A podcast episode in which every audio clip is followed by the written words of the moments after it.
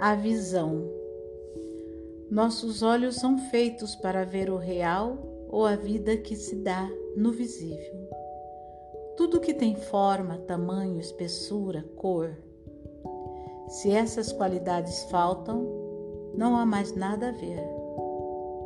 Trata-se, portanto, de ver bem o que vemos, de estar atento com os olhos bem abertos, que isso nos pareça belo ou feito ou feio, agradável ou desagradável, ver objetivamente o que é sem julgamento, sem projeção. Para ver as coisas mais cientificamente, podemos utilizar instrumentos sofisticados que prolongam nosso órgão da visão para contemplar melhor o visível, macroscópico e microscópico. A astrofísica e a biologia são desenvolvimentos de nossos modos de percepção objetivos. Esta exploração do visível pode nos conduzir ao inobservável, que não é o inexistente, mas o que permanece fora do alcance de nossa visão e dos instrumentos que a prolongam. Em astrofísica se falará de universos inobserváveis. Em física quântica, das ondas e das partículas como matérias inapreensíveis. Para se aproximar dessa visão do invisível, não é necessário, no entanto, ser um grande cientista. Basta abrir os olhos e ver o dia no qual as coisas nos aparecem. A luz não se vê e ainda assim está sempre ali, diante de nossos olhos. Basta observar esse espaço entre dois objetos ou entre nós e o objeto observado. O próprio ato de ver a luz e de ver o dia abre nossos olhos para o infinito. Cada coisa que observamos ou contemplamos, por mais fascinante que seja, é recolocada em seu lugar. É uma realidade e não toda a realidade. É um ser e não o ser. É percebida então como uma manifestação do real, epifania ou teofania. Não é mais um ídolo, um objeto que nos enche a visão, mas um ícone, um objeto que nos abre a visão. O olhar não é aprisionado pelo objeto que ele vê. Através dele, contempla o invisível, infinito real.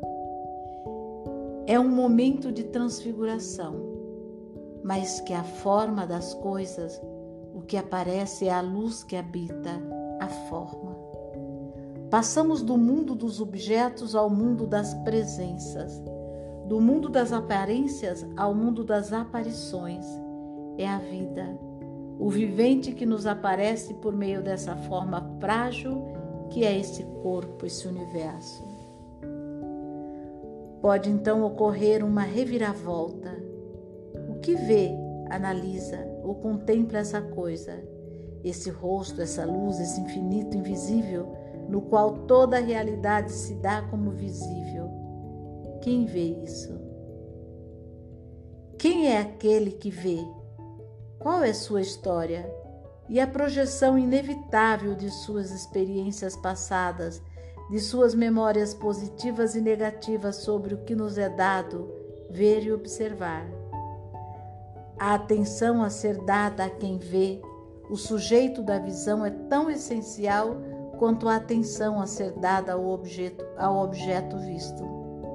Descobrimos então que esse objeto é uma construção ou uma criação do olhar que o contempla. É um misto do observador e do observado, de onde Eisenberg extraíra, extraíra sua noção de princípio de incerteza. Nunca vemos as coisas assim como são, mas assim como são os instrumentos que a percebem. Vemos as coisas assim como somos. Não podemos fazer diferente.